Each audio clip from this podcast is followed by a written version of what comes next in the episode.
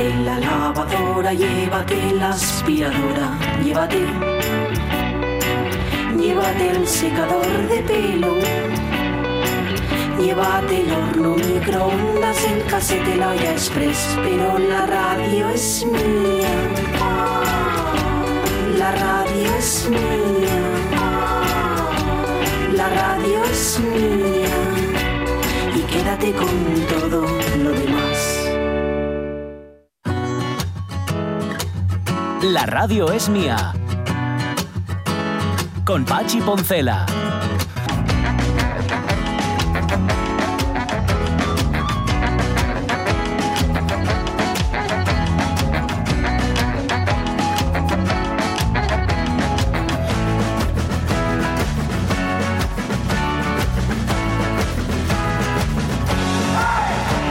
Las 12 y 9 minutos de la mañana que dice María Sumuñiz que a ver si no va a ser un cactus sino una planta crasa. Hoy no empecemos, ¿eh? Bueno, que No me, bueno, no me saquéis. Es que, a ver, ni- yo la veo muy cactus, pero claro, es que yo no la vi cuando estaba rozagante, cuando estaba en su mejor momento. La estoy viendo chuchurría. Y Estaba entonces- estupendísimo, de verdad. Estaba Guapo, tiesa. Tieso como un palo. Vale. Tieso gallardo, así Erecta, presumido. erecta, ¿no? Sí, sí, era de. ¿Qué pasa? Cactus Ey, erectus ey. era. Este. Y sí, sí. Hola. Y- Hola. Y hábilis.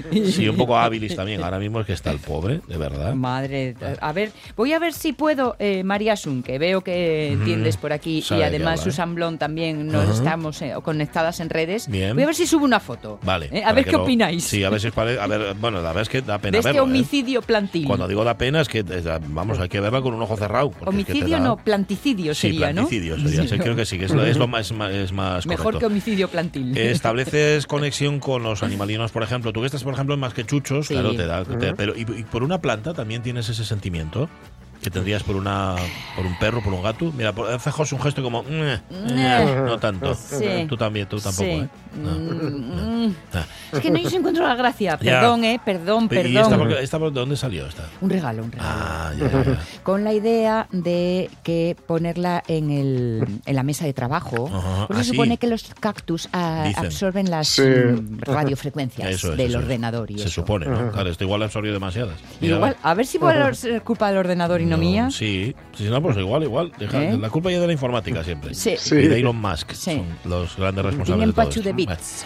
Bueno, igual es eso. Nada, yo espero que salga adelante, ¿eh? A ver si mañana. Yo nos también, la trae buenas esperanza, la esperanza. Mm. Porque el mi poto, que es la- son las dos únicas Sí, plantas ¿eh? que tengo en casa, el mi poto, ah, no, y una orquídea. Coima, estoy haciendo colección a mi contra. Ya tienes un poto y una orquídea. Además del moribundo. Ah, sí, sí. vale. La orquídea que siempre creí que era una flor delicadísima con esa belleza. Sí, no, Eh, es verdad que nos lo contó Susana Rubio. Y es dura Muy dura. como un pedernal. Sí, sí, sí. Porque aguanta como una campeona. Está Sale, echando ¿eh? flores y todo. Vamos. Vale, y el poto, anda Mm. que no le hice yo perrerías. Sí, ¿eh? ¿cuántos años tiene el poto? Pues ¿Cuántos puede desde el tener? 2008. Madre mía. De mitad, 15 años ya de edad. poto. Mm. Y está, vamos, folclórico total. Mm, ¿Ves? Yo es otra palabra, como tenía antes Jorge con la salchicha, también la palabra poto, me cuesta mucho decirla. Porque, claro, empiezo a, a Ya. puto putas putare. Ya. empiezo a pensar, a darle vueltas y ya y no me sale. Bueno, A mí me llevan los calamares. Es verdad, es como Claro. pota. Sí, sí, Potarro, además de pota, potarro. Sí, sí, eso ya. Sí. Vale. Em, vamos a irnos al backstage de los Goya, ahora ya con la resaca de los Goya y con el asco y la envidia que le tenemos a Edu Andés. Enseguida vamos a contar con quién estuvo en el backstage, a quién vistió y es que es de verdad, es para que se te caigan los dientes, Sí. todos los dientes. Es una. Es una, pero es más, son varias. Son varias, son varias, sí, señor. Y salieron todas juntas en una peli. Cierto. En una peli Y en el escenario de los Oscars. Ay, de los Oscars de los Goya. es que fue una peli que se llevó el Oscar en Yes. su momento. Por eso señor. mi. Y no decimos más, ahí lo dejamos. Em, Ahí viene Miguel Fernández dentro de un rato también para mm, retrotraernos a la Edad Media. Sabéis que estamos en pleno Antroshu. Hoy Yes. es jueves de comadres. Felicidades Sí. a todas las comadres que hoy estén festejando. Em, y, y los goliardos, que era- eran unos tipos Oh, que. ¿verdad? que salían ahí a cantar sus cosas. Generalmente Sí, sí, eran tipos que eran de mal vivir, porque muchos eran que Sí. eran, bueno, como de la tuna, eran estudiantes universitarios, Sí. y- pero preferían jugar al mus. poco a y- clase. Pero sí, eran sí. frailes, ¿no? algunos sí, algunos frailes exclaustrados. Era gente que, que se le cantaba las coplas por ahí por los Sí. pueblos, pues por la voluntad, me imagino. que yo, era. mi primera Iban, iban iban por las calles, Sí. como, perdona, ¿eh, Sí, sí, no, no. Iban como los, como los aulladores actuales, ya sabes, los mozos estos que están por ahí de marcha los sábados. Ah, sí. Que oyes por la noche. ¡ah! Sí, ¡ah! eso, eso, sí. Iba- iban así, pero era Afinando. mucho más, organiza- más, más organizados. Mucho más. Entonces iban andando por la calle y iban todos. Sí, sí, sí, sí.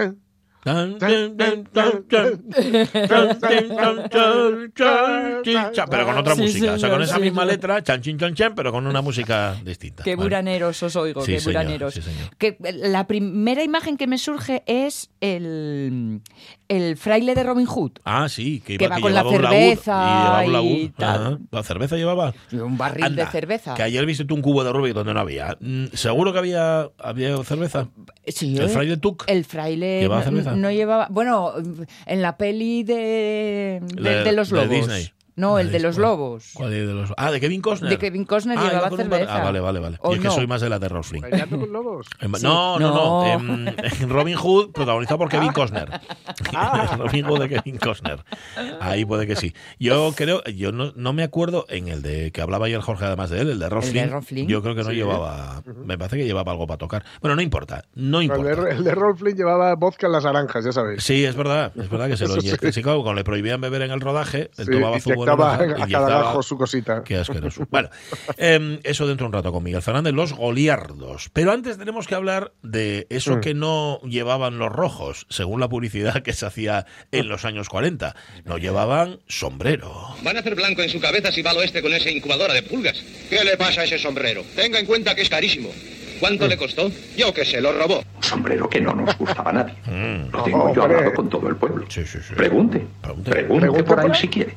A nadie nos gustaba aquel sombrero. sombrero, ay mi sombrero, eres de gracia un tesoro y tiene rumbo torero cuando te llevo a los toros. A ver, esta pregunta tiene truco. Mm, Bueno, el truco está en la foto que hemos puesto. La fotografía forma Sí. parte de ese perfil o muro, como lo queréis llamar, de Facebook Sí. que se llama La Historia a Color, que es una maravilla. Es una gozada. Las sí. cosas que publica, lo bien que lo cuenta. Y hay muchas fotografías tomadas por una fotógrafa americana en la Asturias de los años 20. De hecho, ya pusimos alguna. Bueno, esta foto que ponemos hoy y que vimos en Facebook y que compartimos es de Cangas en Narcea en el año 1925. Y lo que nos llamó la atención es que todas las cabezas de los que salen allí están cubiertas. Aunque sea en un interior, que Sí, ya sí, sabes sí. que en interior hay que tener la cabeza descubierta. Eso Sí, es, pues esto sí, yo sí. creo que se la pusieron para la foto, ¿no? Sí, seguro, seguro. Y los Sí, niños que salen, que salen unos niños en primer plano, lleven boina también. Claro. Mm, ¿verdad? Eh, Estamos Sí, sí. en el 25. 25, año 25 en Casa de la Que fue cuando ellas se lo quitaron, la sin sombrero. Ah, la sin sombrero, cierto. Pues mira, no lo sé. Puede Sí, ser. Creo que es esa época, sí. Pero en lo de los guajes no es sorprendente, ¿eh? porque antes, Mm. en esa época, sabías si era un niño porque veías asomar el pitorro de la boina. por el parco. Ah. Sube la música, por favor. Es que no puedo por cierto, por Es que no puedo con vosotros. ¿Qué? Por cierto, información mm, lateralmente relacionada con los sombreros. Bueno, Ajá. con los sombreros, con los sombreros, nada. Con, el, con lo que está sonando, sí. Sí. Porque habla Pepe de Blanco. ir con los sombreros a los Con toros. los toros, ¿no? sí. Y es que hoy es un día, mm, bueno, mm, ¿cómo os diría yo? Eh, No sé, dilo sin miedo. Venga, atrévete. ¿Cómo sería yo? No, no, no, salchichero. No, Ah. no, no. Es un día. El que, es que es muy curioso, porque por un lado nos enteramos hace relativamente. Bueno, esta semana, Mm, que los, los toros iban a entrar en el bono cultural, Sí. Sí. que la, la tauromaquia quedaba fuera de la ley de protección animal, Ajá. y, y hoy mismo nos hemos enterado de que, eh, bueno, cierta cadena, bueno, Movistar Plus, Sí. ¿vale? Se carga el canal Toros Anda. porque no tiene abonados. Ahí va. Pues Mm. igual resulta que no hay mucha demanda de toros o qué. ¿Ya? Ya, Sí. puede ser. Puede Igual. ser que tenga sentido. sé. No sé. bueno, Puede Oye, ser, habrá que, que lo analicen. habrá que hablar con Sherlock Holmes. A ver. A los toros no los habían sacado del bono pues, finalmente, eh, Jorge. No lo sé. Eh, eh, no iban a estar, pero al final, pero al final Ah, es al mm, revés. sal- salvo que yo lo he Mm. entendido mal, sí, Mm. sí que eso lo, lo has- los, han, los han metido. Vale, sí, sí. vale, entonces era al revés, lo entendí al revés. Eh, yo nunca sé, por cierto, hablando de toros, si la montera tiene que caer, hablando de sombreros, Sí, me vais a perdonar, sí. de Boca abajo. a boca abajo o boca arriba. Boca abajo tiene que caer, ¿no? Para que Sí, sí, porque no, sí, ¿no? si no recuerdo yo mal. Vale, vale. Bueno, Pues alguien más. Bueno, pues hablemos de sombreros, de los, a ver, y de gorres y de boines. Dice Juventino Montes que como yo no tengo pelo, claro, estas mañanas tan frías me ponía una gorra. Claro. Claro, pues yo, Claro. yo sé, yo llevo la gorra esta que no me la quita nadie. Mi padre siempre usó boina, ¿eh? Dice él, dice Juventino, que a lo mejor dice, no dice boina, dice boina. Porque aquí en Asturias no sé si se dice boina Ah, o decimos ah, boina. ah. Mucha gente lo dice. Cuando se tiene el pelo en la cabeza muy distribuido, dice Mm. Raúl Arellano, estos días es muy de agradecer tener la cabeza cubierta. Pues sí. Mm. Eh, María Somuñiz nos pone una foto, de hecho, Samuel y a mí nos encanta ponernos sombreros, además cuando ponemos la ropa tradicional, montera y pañuelo bien puestos. Además, que nos queda muy bien. Oye, con Sí. Samuel, como comprobasteis con Samuel en persona, Sí. pa' muestra Sí. una foto de hace unas semanas. Feliz día de comadres. Ahí está. Estupendo. Muy guapo. A mí llamaba mucho la atención en las películas el gorro de dormir, Ah, sí. ¿eh? que no... Y luego, cuando no tuve pelo, Sí, ¿eh? bien que lo utilicé, que luchaba de menos. notaste, Sí, no. pues Oye, fíjate. es que... Lo que pasa es que yo siempre los ponían con pompón y nunca lo Ya. entendí, porque en la Sí, cama con un gorro con pompón no para que se te de- enreden las El ideas. pompón solo vale para Mr. Scrooge. Sí, nada más, pero sí, para cuando se levantaba de la cama. De todas formas, que sepáis que hasta el 80% de la temperatura corporal se puede pierde. perder por la cabeza, Sí, sí. ¿eh? Así O sea estoy que yo. no es baladí este Así estoy asunto. yo de, de formigado. Dice Mendoza Hurtado que gorro de lana prácticamente 10 meses al año y alguna vez sombrero. Boina llevaba el vuelo Abelino, el de Clara García Rodríguez. ¿Y qué dice Bebida Pérez? Mi abuelo usaba boina, mi pa gorra de capitán de la mar Mira. y montera picona cuando iba de folisha. De mi ma tenemos una colección guapísima de sombreros que lucían según la ocasión. Ajá. La colección que tiene en el Museo del Pueblo, en eh, el Mm. Museo de Asturias. Sí. ¿Qué colección de sombreros tienen guapísima? ¿verdad? ¿eh? Sí, de Ujú. chica. Por cierto, que ayer habló, habló Jorge de los relojes de Sobrecueva. Sí. Nos Sí. invita a conocer el Museo del Reloj Monforcelledo. Mm. Y dice Ah. que Anda. nos hace de guía cuando queramos. Venga, Ah, qué guay. Vale, que, que tenemos que organizar la excursión y que vamos a ver el, el museo y que nos lo enseña él. hecho. Dice Lojar, de guaje me ponían gorra, sombrero, tiroles y la Biblia en pasta. ¿Qué hacía yo? Lanzamiento de lo que llevas en la cabeza a distancia, los charcos o donde pintare. Ahora uso a veces gorra irlandesa y gorro de lana con pompón, imprescindible. Qué bien de frío que me quitó estas semanas atrás y eso que tengo pelo para portar. Mi padre siempre usó gorra visera y lo que más usó fue el casco. Estaba el prove todo el día trabajando. Era ingeniero mecánico, pero de los de mancharse, no de los de mirar desde lejos por si mancha el traje. ¿Eh? Mi tío usaba sombrero, pero este solo por fastidiar, por aquello de los rojos no usa sombrero, ¿veis? Pues este solo por llevar la contraria lo usaba. Mi abuelo paterno, una media chapela que está guardada como oro en Gorra, gorra irlandesa es Peaky Blinders. Mm, no lo sé. Lojar, que es una gorra irlandesa. Tipo Peaky Blinders, sospecho, Sí, ¿no? sí, tipo puede la que usas tú. Esta que tengo yo aquí. La que usas tú, señor, sí. Que, me- que mucho me envidian. Pero ¿sabéis por qué? Esta la podéis comprar, ¿eh? La hay en muchos sitios. Pero la pátina que Eso, tiene, eso, eso, lleva- eso, no se consigue hasta fácilmente. que la pierda lo tonto. Maxi Areñez, sombreros casi siempre. Velo García, ¿qué dice Velo? Me gustan los sombreros, gorras y demás y suelo usarlos, sí. Ujú. Eh, Rego nos pone un detalle de la foto, de la foto Sí. del año 25, y dice que ellas salían con cofia, porque nos pone unos, unos carteles Ah, que hay detrás. carteles, Sí, sí. señor, ellas también están cubiertas. Em, Rego dice, siempre que me pongo a la tarea, pone sombrero o Sí. gorra, lo que sea. Ah. Si te fijas en la semilla, no tenían calefacción y gran parte del calor corporal, mira lo que tú decías, Ah, sí, se mira. va por la chola y más cosas provinos, dice Hmm. él también. Pues sí. Venga, Roberto Cañal. Los mis abuelos, los dos, llevaban boina. Yo, quitando en la mili, nunca pude llevar nada en la azotea, pero mamina, ahora que la tengo despejada, uso Ah. gorra en invierno para que la neurona te atempera. La viellera, ¿oíste? Y es lo que, y es lo que tiene. González Casado dice, siempre quise llevar peluca natural de crin de caballo alsaciano, pero son muy caras, di- dice él. Dice Isabel Rapallo, me acostumbré hace años a llevar sombreros y gorras y ahora ya si no me los pongo me siento un poco desnuda. Mm. ¿Y Marce qué dice? Eh, boina llevaba mi bisabuelo, Sí. ahora mi padre lleva sombrero y yo los días de frío siempre llevo boinas, me Mm. encantan. Mm. Ah, y el cari lleva gorros en invierno y sombreros de agua. Es que a no todo el mundo le quedan bien los gorros y los sombreros. ¿eh? Sí. Eh, No, a la no, le queda de miedo. Cualquier gorro gorra que pone le queda bien. Y digo yo, bueno, quede bien todo también. Eh, Eh, Los rizosos, sí. si dices de ese no, no, no, Jorge, es que los rizosos lo tenéis más complicado. Para que os quepa, ¿eh? Sí, Cuando se sí, sí, sí, sí. A mí me pa' queda que como un. Cristo dos pistolas. vamos. Fastidia por, por tener pelo. Tengo el recuerdo cuando era muy, muy niña, Ajá. ya sabéis, os he dicho muchas veces que mi madre tenía peluquería. Sí. Y de un señor que venía a recoger a su, a su señora. ¿eh? y además lo digo en estos términos, Bien. porque él era un prócer de, de la ciudad, Sí. Y se sentaba allí a esperarla Mm, y ponía su sombrero en la rodilla. Anda. Y yo quedaba boba mirando para él porque era como, como de la tele, Sí. ¿no? Aquella elegancia, Ajá. aquel sombrero que nunca había visto a nadie usar sombrero en persona que no fueran las películas americanas de los Claro. 50. Ajá, ajá. Era, tengo ¿eh? aquella imagen como... ¿Y tenía buena planta además el paisano? Sí, señor. Sí, ¿eh? Sí, señor. Jolín. Y muy buen carácter. Ah, encima. Sí, muy Bueno, serio, y ¿eh? un prócer Muy encima. reconcentrado. Y un prócer, un Jolín. prócer. No os voy a dar más datos por no... Vale, vale, porque por- tiene Por- un apellido. Exacto. Vale, luego me, lo, exacto. luego me lo dices también privado. Dice Pelayo Domínguez, no me suele prestar llevar nada en la cabeza, pero estoy obligado por el trabajo a llevar la tapada con gorro. Y ahora con este frío cazurro que tenemos en Asturias, de ellas vegas pongo una monterina que teo por casa. Lo que me llama la atención y que cuando la pongo todo el mundo me pregunta por ella, pero si llevo boina o gorro a nadie le extraña.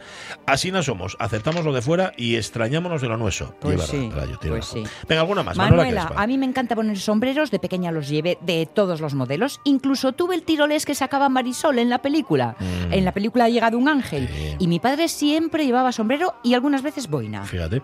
Eh, Esther Orbiz se bautiza a sí mismo como Madame Chapeau. Beatriz Ejido dice que tiene una gorra roja que le recuerda a las de las, a las, de las milicianas Ajá. y que le encanta. Ajá. Silvino Vázquez, enamorado de la boina, pero la mujer no me deja según. Porque según ella no me queda bien, porque tengo cabezón. Acabaré comprando una chapela. Bueno, está para más, ¿eh? La chapela. Em, Sonia ¿qué dice? Stradacopín de Oaxaca quemábame el sol en la cabeza al tener cuatro pelos, así que suelo tapar con lo que sea. Mm. Y en invierno no aguanto el frío. El mi paisano hace un par de años que usa boina porque ye calentina y odia les Hombre. viseres. Y la verdad es que bien puesta, queda muy chula. Queda muy chula, eso ya es verdad. Sí, señor. Hay que saber llevarla. Estaba mirando a ver porque sí, en efecto, es una gorra tipo Piggy Blinders, ¿eh? Nos Sí, pone- ¿eh? sí. Sí. Rubén Cardín nos pone una foto suya con gorra de ahora Ajá. mismo y luego sí, la gorra irlandesa y tipo esa. Pero como de espiguilla, ¿no? No, es que esta mía lleve Sí. cuero. Sí, Esta sí. mía es castigadora. esta que Bueno, pues la tuya para que no para que no le corten las cuchillas el Eso propio es, eso tejido. es. No, sí. podría meterles aquí las cuchillas Hombre, perfectamente, ¿eh? también te digo, si. Recordábamos al principio con el profesor los verdugos. Ah, sí. ¿eh? ¿Tuvisteis Mm. verdugo de guajes? No, no, no, que va, que va. No, Madre. En mi casa jamás, nunca. Qué manía yo os tenía, Nunca. Primitinos. Luego se empezaron a llevarse las bragas estas, ¿no? De- Sí, sí, Vale. pero bueno, Sí. tienen otro otro pasar, ¿no? Pues sí. Vale. Eh, gracias, oyentes de la radio mía. Nos descubrimos ante vosotros. Sombrero de mi querer. Conserva 12 y 25 minutos de la mañana. ¿Os fijasteis que antes con Marco de la Rasilla sonó esta sintonía? ¿Cómo Sí. no? Claro.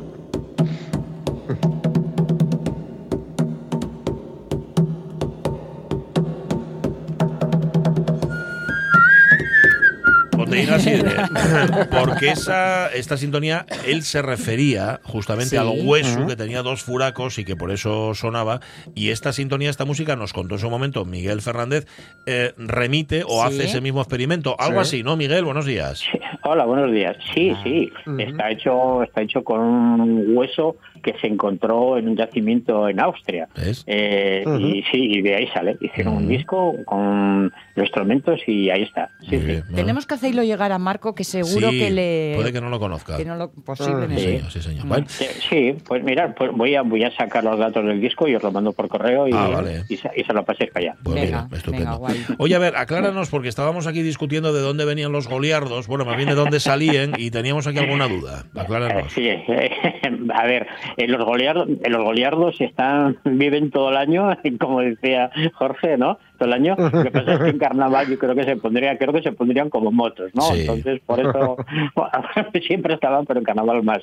Entonces, por eso creo que es el momento de hablar de ellos. Venga. Hay que decir que era, era gente muy culta, muy culta. La idea que tenemos de un goliardo así, pues ese, no sé, un poco zarapastroso, Sí, eh, borrachuzo, mujeriego.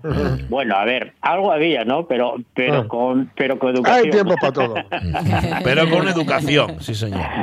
En principio, en principio los goliardos eran los clérigos viajeros, era, era, era gente que estaba estudiando para cura, entre comillas, pero que no habían acabado los estudios, habían empezado y entonces para poder mantenerse, para poder sufragar los estudios, lo que decían era pues iban por las por las posadas, por las tabernas, iban mendigando en la sopa boba y sacar algún dinerillo para poder ir tirando. Eh, claro, también a ellos se juntaban algunos frailes, eh, algunos frailes, algunos monjes que no les iba muy bien el monacato, entonces aprovechaban, eh, saldría que se juntaban con ellos y era un pequeño batiburrillo, ¿no? Pero hay que decir que era gente muy culta porque, claro, eh, eh, sabían, conocían latín, sabían muchísimo de música, sabían mucho de poesía y lo que hacían era pues prácticamente eso, sobrevivir, eh, digamos, eh, tocando y demás, juntando eh, mm, literatura eh, clásica con, con la del pueblo y, y- poco a poco mm, era una mezcla entre un religioso y un, y un juglar. Curiosamente eh, se les tiene muy en cuenta porque fueron eh, así como el caldo, el caldo de cultivo de toda la música y la, y la literatura de la Edad Media y lo que dio lugar a los trovadores después, o sea que son bastante importantes. Vale, Mm. Está bien, está bien. Era, era, eh, eh, surgen en, en, el- en la corte de Carlomagno, en Centro Europa, del siglo X, y, y claro, eh, digamos que no estaban muy bien vistos por la, por la Iglesia, pero estaban consentidos de alguna manera, ¿no? Estaban consentidos. Eh, no, parece ser que no se, iba, no se metían directamente con la religión. Ah. Parece ser, eh, hay de todo, alguno habrá, ¿no? Pero, pero básicamente se metían pues con el tema eh, del sexo, de la bebida, de la comida y demás, ¿no? Eh, que eran chanzas y demás.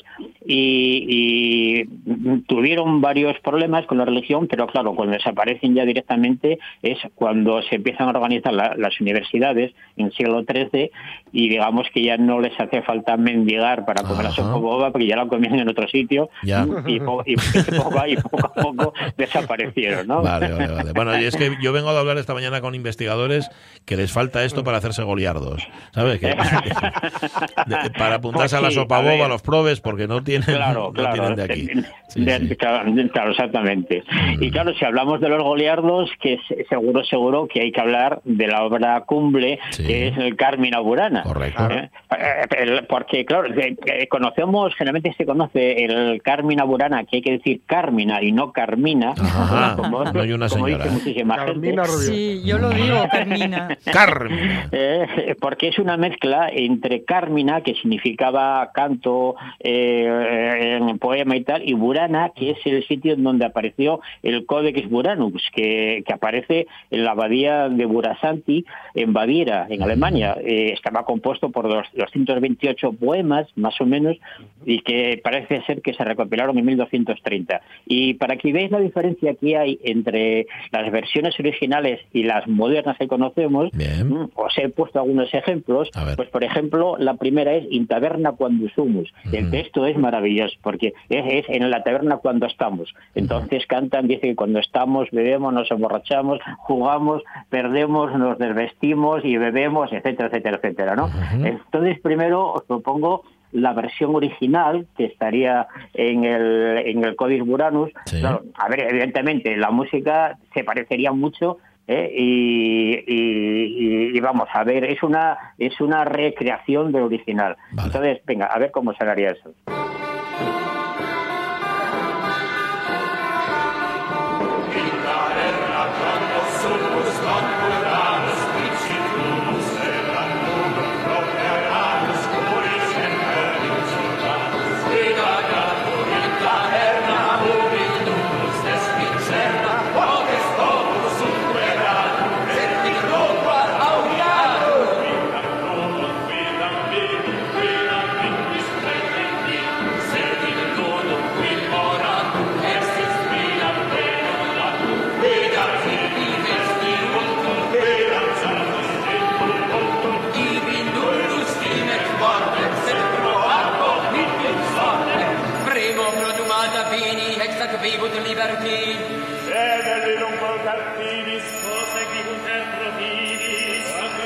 Aquí lo que están haciendo es llevar la iglesia a la taberna, porque estos son eh, casi como si estuvieran cantando algún tipo de salmo, algún tipo Sí, de música litúrgica, pero en la taberna, no en el templo, ¿no?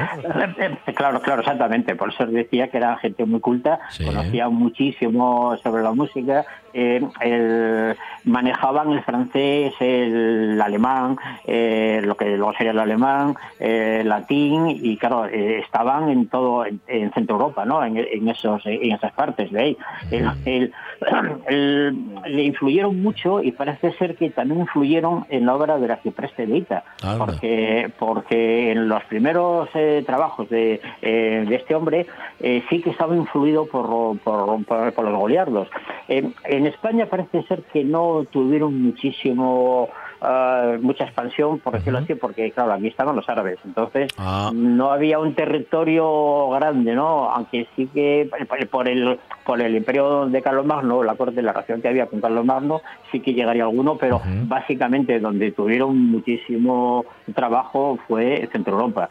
Mm, El, el siguiente el siguiente que os propongo pues eh, sería pues otra otra que también que también aparece un poco de, de, digamos gregoriano salmodia como como lo queréis llamar que se llama tempus es iocundum o sea el tiempo de alegría no el, el tiempo alegre. Que también habla pues eh, de, de- eh, de enamoramiento etcétera etcétera. Y también vamos a escuchar la versión antigua no del, del original. Vale.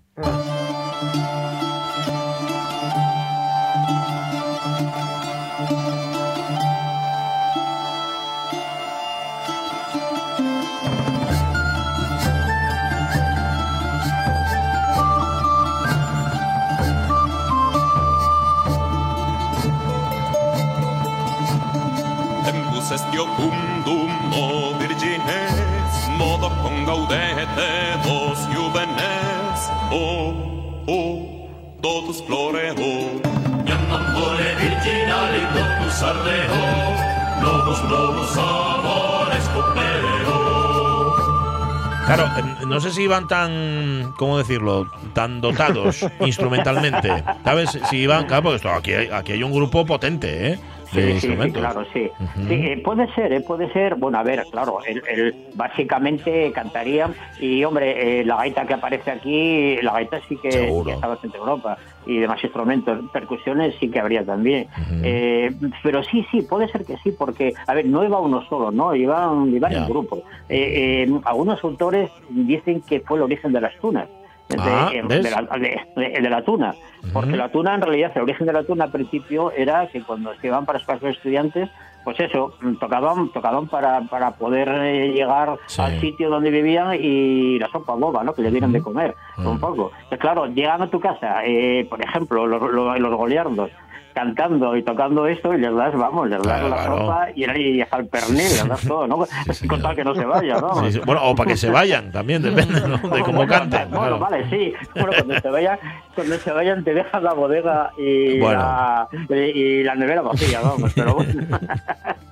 Bueno, pues, pues eh, esto, estos dos ejemplos, que serían los originales, Sí. vamos a ver un poquito cómo se modifica en el siglo XX con el Carmen Burana de Karl Orff, Ajá. que es el, el- digamos que es la obra más eh, conocida de este compositor alemán, que, que se estrena en 1937, que está basada precisamente en estos Carmina, en estos, en estos, en este libro, ¿no?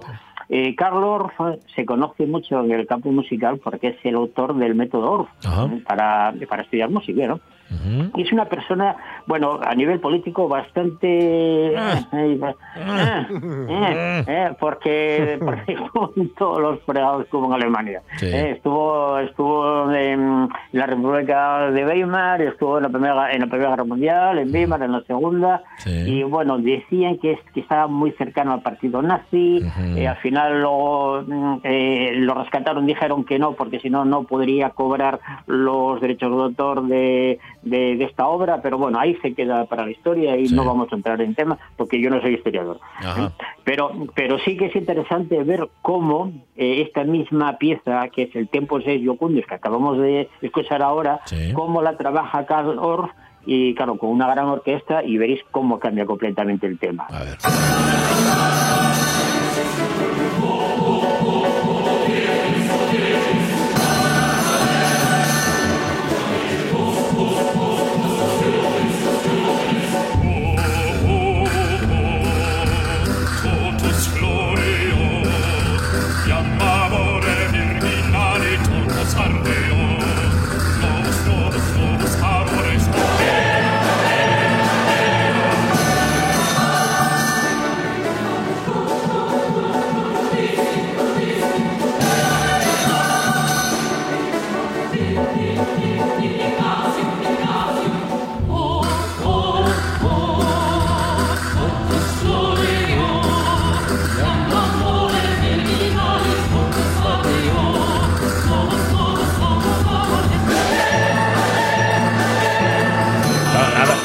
Ver con el Uf, original, aunque solo sea por el fasto, ¿no? Y, y Claro. la cantidad de medios que utiliza el hombre. Claro, exactamente. Entonces son dos, son dos visiones del mismo tema que, bueno, a mí me gustan las dos, ¿eh? Sí, Pero sí.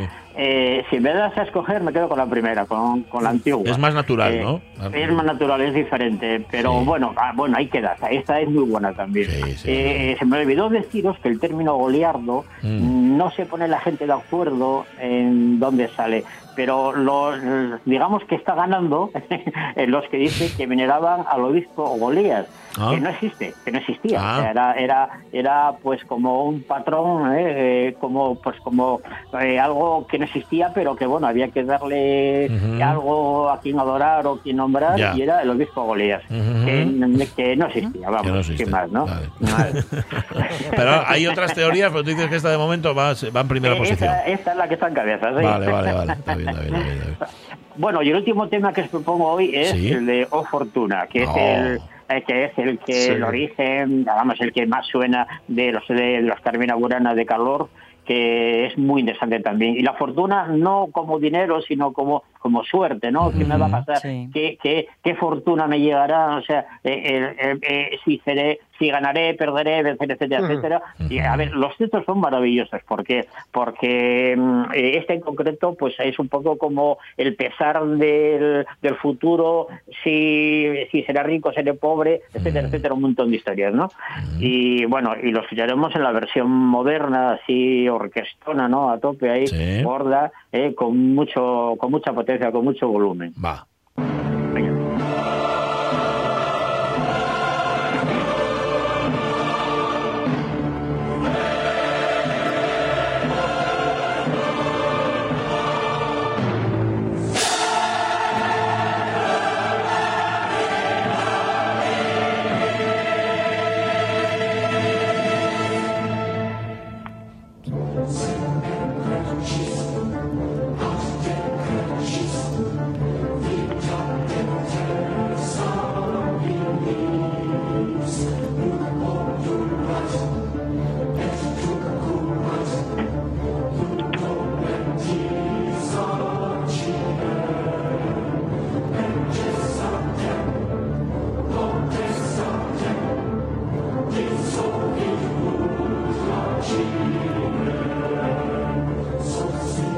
Poderes se derriten como si fueran hielo, dice la letra. Es una cosa, es terrible lo que dice, ¿no?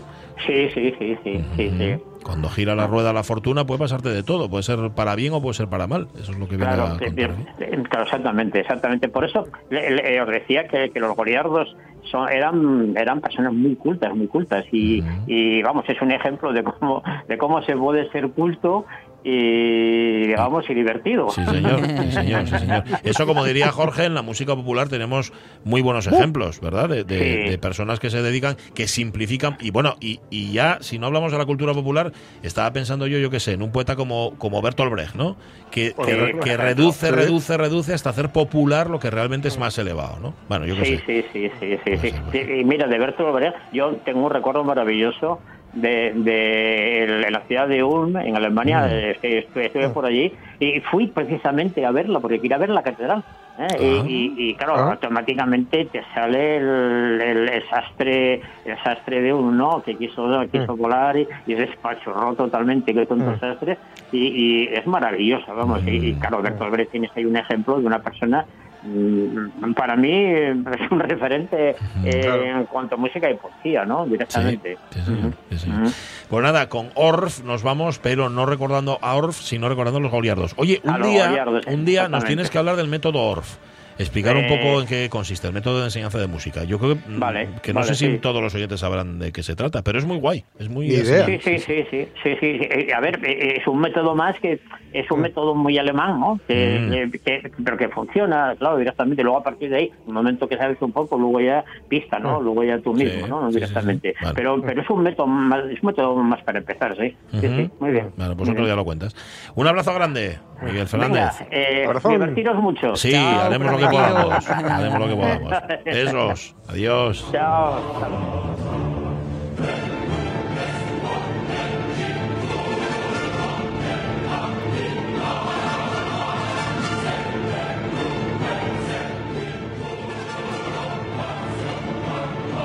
Que nazi, Karl Orff era un oportunista, yo creo, ¿eh? por lo que cuenta Mm. la historia también. Y además es que a los nazis les vino estupendamente bien una obra como esta, porque, claro, ¿qué les pasa a las dictaduras? Que no tienen, tienen que estar buscando siempre artistas eh, propios, Sí, ¿no?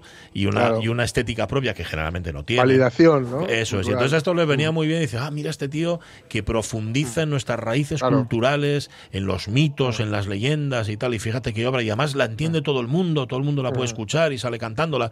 Y Orff, ¿qué va a hacer? Dejarse querer. ¿No? Que, Claro. que es lo que habríamos hecho el 90% de nosotros. Hombre. Siempre hay un 10% como Bertolt Brecht que no. Pero vamos, Claro. el 90% restante seguramente sí. Pues nada. Mira, buen día para escuchar la original de las Carmina Burana y de paso también Sí. la de Orff. Cualquiera de esos. Vale, em, vamos a odiar mucho a Eduardo Andes. Venga.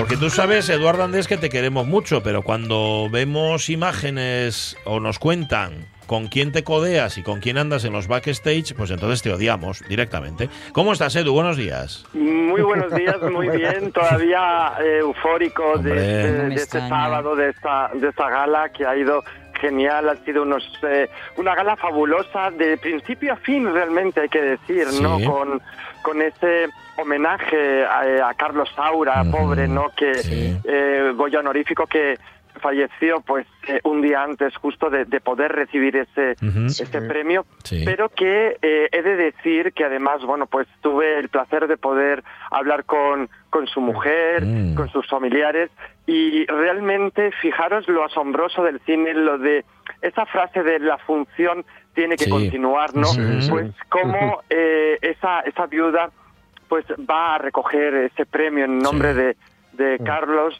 leyendo además eh, pues ese, Sí. eh, esa- ese escrito que él había hecho había días previos, ¿no? Y incluso antes de poder despedirse directamente de él, ¿no? Que él todavía estaba de cuerpo presente, como, como así decimos, ¿no?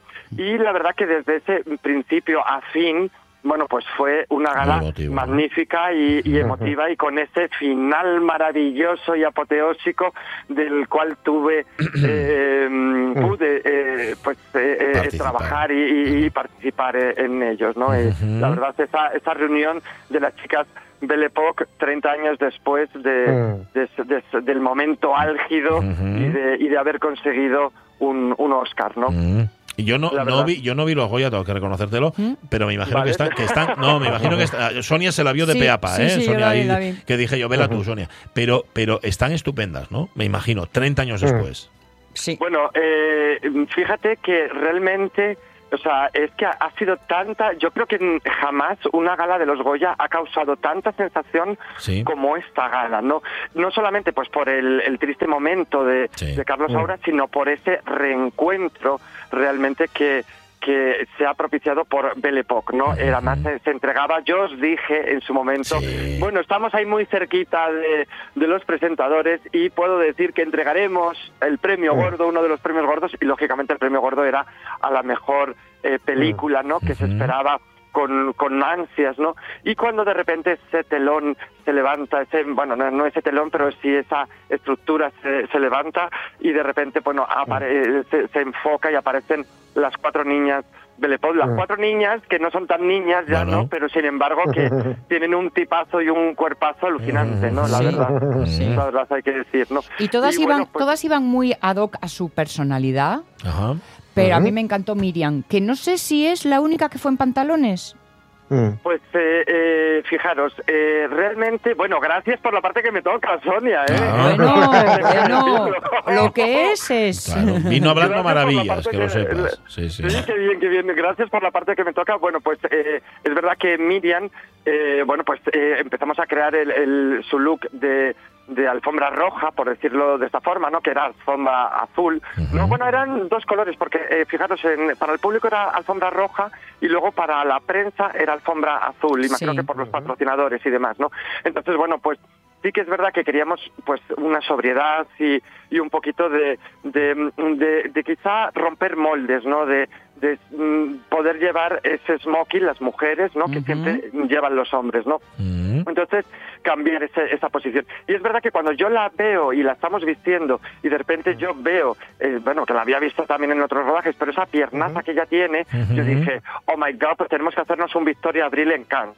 No. Porque, eh, no sé si os acordáis que Victoria Abril, eh, cuando fue la alfombra roja de Cannes, pues eh, realmente tuvieron un problema con su vestuario que solamente llegó la parte de arriba Sí. y no llegó la parte de Anda, abajo. no y entonces ella mm, ni corta ni perezosa como no tenía tiempo dijo mira yo me voy así y entonces ella se fue marcándose unas bragas por decirlo de forma, y fue caminando por la alfombra roja pues con una blazer en la parte de arriba y tal. Entonces bueno cuando yo vi las piernas de Miriam dije madre mía esto no podemos ocultarlo porque tiene unas piernas vertiginosas entonces bueno se creó ese vestido eh, chaqueta, ese vestido smoking negro de blazer por arriba y falda de tul, no sé si la habéis visto, falda de tul negra espectacular. Y luego con las mangas en, en, en- en plumeti y pedrería. Que la verdad que ha causado sensación y está dentro de las 10 más elegantes de la gala, la verdad que, que es eh, fantástico. Y luego, bueno, pues cuando sabíamos que había que entregar este premio gordo, dijimos, bueno, pues ¿qué hacemos? Entonces, al final, como nos habíamos quedado con ese gusto y de decir, ay, pues no, no vamos a meter pantalones, pues al final decidimos hacer un smoking blanco con un guiño a Andalucía y abrimos lo que es esa manga en formato capa y la llenamos de, de flecos. Quiere decir que pesa una barbaridad, Sí. la verdad. Sí, sí, sí, pesa una barbaridad porque incluso en los interiores, en el, lo que es el, lo que sería el forro, también pusimos flecos para la hora del movimiento, ¿no? Para cuando ella salía, cogía micrófono o, o el, vamos, micrófono no porque lo llevan puesto, pero sí eh, lo que es el sobre o, o los movimientos propios, ¿no? Entonces sí que es verdad que Claro, en ese momento teníamos un poquito de miedo porque decimos, a lo mejor el blanco canta mucho en escena, pero sí que es verdad que mm, haber pasado de negro a otro color, pues era como, no, vamos a pasar de, de un punto a otro Ajá, extremo, ¿no? otro extremo. Entonces se creó el, el, el- el blanco y cuando salió maravillosa y salieron las cuatro maravillosas, pues fue genial. Quiere decir que eh, ambas, todas los pusieron muy fácil en ese momento. Fue magnífico, fue un placer estar ahí, compartir ese momento de escenario con, con, con las cuatro grandes. Eh, eh, eh, Penélope, increíble, magnífica. Sí. Además, he de decir que le dije, por favor, o sea, cuando estuve hablando con ella, dije, Penélope, el año que viene, un Eduardo Andrés. Un Eduardo Andrés, claro, yo miro por la cara A y le dije, ver. Penélope, Eduardo Hombre. Andrés total, ¿no? A ver si lo consigues, Edu, porque, a ver, dicho con cariño y todo y todo, pero y un poco ranciuca. Sí, ¿no?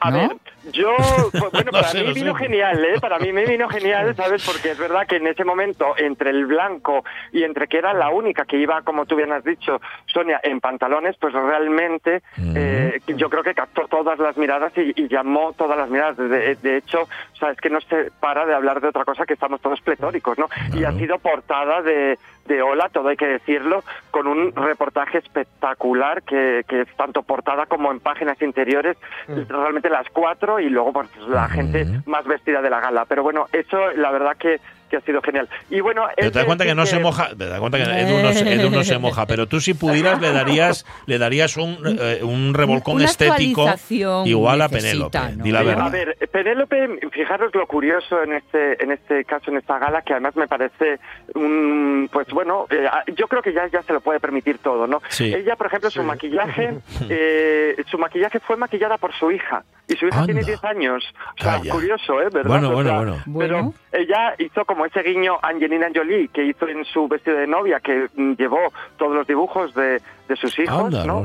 Pues eh, en su vestido de, de novia, pues ella dejó que su hija pues la maquillase y demás, ¿no? Luego, bueno, pues fue perfilado un poco, pero realmente era fruto de su hija.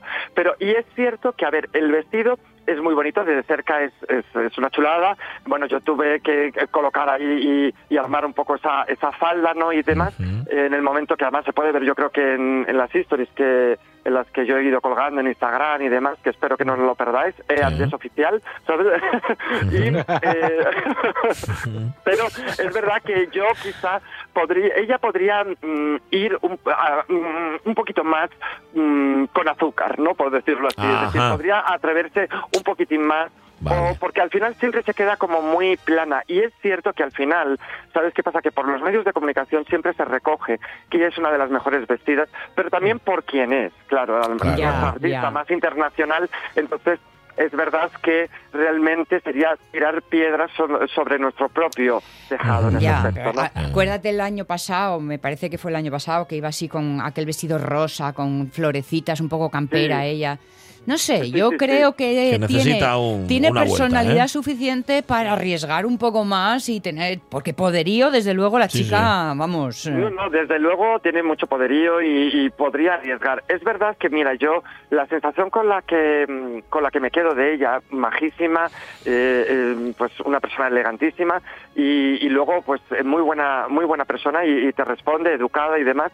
Y yo me quedo con la sensación de que al final son como pequeñas peonzas, no sé si me entendéis. Ya, al final están tan manejadas por un séquito tan grande que hay alrededor que- que es que cierto al final eso. están hacia un lado, hacia otro, tal cual, y a veces te da, te da la sensación que, que, que no sabía ni dónde iba, ¿no? En ese, en ese Ya. sentido, Claro, ¿no? La, claro. la- la pobre, ¿no? Déjame que te haga eh, otra pregunta sobre sí. estilismo, Sedu, porque eh, eh, lo vi con amigas y, y ya te Mm. puedes bien. imaginar, Ya, ¿no? claro. Ay, mira que se puso. Oh, lo que- Entregáis además al frenesí de este asunto. ¿Qué te Ingrid García Johnson con su vestido de polo mm, verde, Sí. verde amarillo polo? A mí me encantó. A ver, yo creo que, pues mira, yo creo que rompió un poquito moldes porque es verdad que al final ese vestido era, es un vestido un poquito transgresor Sí. realmente y realmente pues esa parte de arriba ya lo tiene todo en Sí. ese sentido, Sí. ¿no? Entonces realmente esa, la parte de abajo pues era perfecta para, para llamar la atención con, con, con esa parte Mm. de arriba que además era muy parecida a la que, vamos, no parecida, pero muy similar a la que podría llevar Maribel Verdú realmente también, sí, ¿no? En ese- sí. en A mí, a mí me sobró lo de la barriguilla al aire. Me hubiera gustado todo Sí, en más entero. Al final, al final es un top pero también hay que decir que, fíjate, si lo hubiéramos, eh, si, si ese vestido hubiera sido entero, Sí. de, arriba abajo, pues quizá no habría tenido tanto empaque Es posible. visualmente que te puede gustar o no, pero no habría tenido tanto empaque que de esa forma. De esa forma, lo que hacías era llamabas la atención en la parte de arriba y luego la parte de abajo era como más liviana. No sé si también os habéis dado cuenta de una cosa increíble, que además esto no estaba pactado bajo ningún concepto de nadie, pero yo creo que llamó bastante la atención. Y, y sobre todo yo, por ejemplo, a la hora de crear los outfits de las personas a las que he vestido en la alfombra roja de las mujeres, que nos hemos centrado en Miriam, pero hay más, Sí. pero eh, eh, es verdad que yo aconsejé a todas que no llevasen apenas joyas. Es decir, que bueno, pues se colocasen algún pendiente y demás, eh, los anillos, alguna pulsera, pero en, en el cuello, si os fijáis en los escotes, casi nadie lleva eh, colgantes. Pero eso yo creo que, que es algo que, que intuyes o que mm, sientes en, el- en el aire y dices, no, no, no lleves nada, no lleves nada. Al final llevas ya una pieza buena en ese, en ese caso. Es decir, que había mucha gente que llevaba moda española, pero también he de decir con pena y con tristeza que por parte de los medios de comunicación no recogen bien a esos diseñadores españoles, en los Ajá. cuales yo me incluyo. ¿Por qué? Porque al final hay un listado que la academia pone de quién es cada vestido y al final se cometen muchos fallos porque Mm. realmente pues al final parece que priorizan más las grandes marcas por parte de los medios de comunicación que Ajá. las marcas españolas. Pues qué feo, cuando- ¿no? Qué feo. pues, En vez de hacer sí. patria. claro. De aquí yo aprovecho este momento para Sí. decirle a la RTPA que para el año que viene, que espero que bueno que sean Asturias, pero si no es en Asturias, pues donde sea, Pero lo vas a pues, que nos manden un equipo Sí. y así retransmitimos también nosotros desde dentro, además desde el backstage, Ujú. eh, ese momento haciendo entrevistas a todo el mundo, que yo me lo pasé divinamente ahí en, en backstage y además que bueno, hay un previo, estuvimos eh, gracias a George Clooney con Mm. su con su tequila que ha creado y demás. Anda, sí, pues, el estuvo, esto, ¿no? eh, claro, teníamos, había una sala que era eh, eh, House of Friends, la sala de, de los amigos, la casa de los amigos. Y entonces, bueno, pues ahí estaban todos los, los, estaban los presentadores en el momento que podían, los entregadores y también estaban, bueno, pues los acompañantes y demás. Y también pues gente, influencer y demás que estaban viendo la gala y veíamos la gala desde ahí, desde una pantalla que ahora colgaré todas estas cosas. Vale. Y bueno, la verdad que era, era, era muy chulo. Y he de decir que el color predominante de la noche fue el negro. Sí. Hubo muchos hombres que también arriesgaron Sí. y que eh, también se les ha criticado los medios de comunicación. Yo no entiendo, qué? porque al final piensa, pues, pues no lo sé, porque Pero porque arriesgaron, se les criticó. Vaya. se, les está criticando por arriesgar. Y fíjate que siempre decimos, es que los hombres no arriesgan, no arriesgan. Cuando los hombres arriesgan, parece que, Claro. que, que, que nos molesta sienta ¿no? mal, que ya, ya, ya, Yo no claro. sé, efectivamente, ¿no? Mm. Y luego, la verdad que fue fabuloso, y fascinante. Mm, De de aquí de- a- voy a aprovechar también y voy a... pues, es es que parece que estoy haciendo el discurso de que hubiera ganado un Goya. Es que de alguna forma lo ganaste. saludar, te, quedo, te aprovechar. queda un minuto, forma, ¿eh? efectivamente. Te en un minuto. Goya, te quedan 30 Pero voy a- segundos. Voy, voy a, voy a felicitar a, a, a mi tío, productor de Modelo 77. Anda. Y eso Ah. nunca lo he dicho, pero lo hago ahora público. Pero- Porque eh, realmente, pues bueno, fue tamén uno de los grandes triunfadores de la noche. Sí, sí, sí, Anda. se llevó muchas Pues- cosas, pues modelo. fíjate. Bueno, bueno, bueno. Jolín, qué bien. Pues acá Una lo, lo- pintaza esa película tremenda. Sí. Sí. de nuestra parte. Sí, sí, sí. Lo, lo sí, sí. gozaste como no, bueno, como, como un Sí, guaje. sí, sí, porque cuando estábamos ahí iban dando los premios y yo otro, pa- parecía que eran míos realmente, ¿no? yo otro, o sea, yo creo que se me oía gritando, ¿no? Qué bien, qué bien. Es verdad que se llevaban los más técnicos, más que tal, luego Asbestas nos ganó, pero Sí. bueno, estábamos ahí Mm. entre todos y íbamos diciendo, ¿cómo va el ranking? ¿Cómo va el ranking? Ya, y la verdad que fue, bueno. fue fabuloso, ¿no? Bueno. Pero bueno, enhorabuena a Sevilla, enhorabuena a la Sí. Academia, porque yo creo que estos tren- esta 37 Mm. edición, de verdad, que ha dejado el podio muy, muy, muy alto. Y Oye, y una cosina, por romper una lanza a favor de los 20 premios segundos. técnicos, los premios, ¿Cómo, sin perdona? los premios técnicos y todo eso, la película no vale.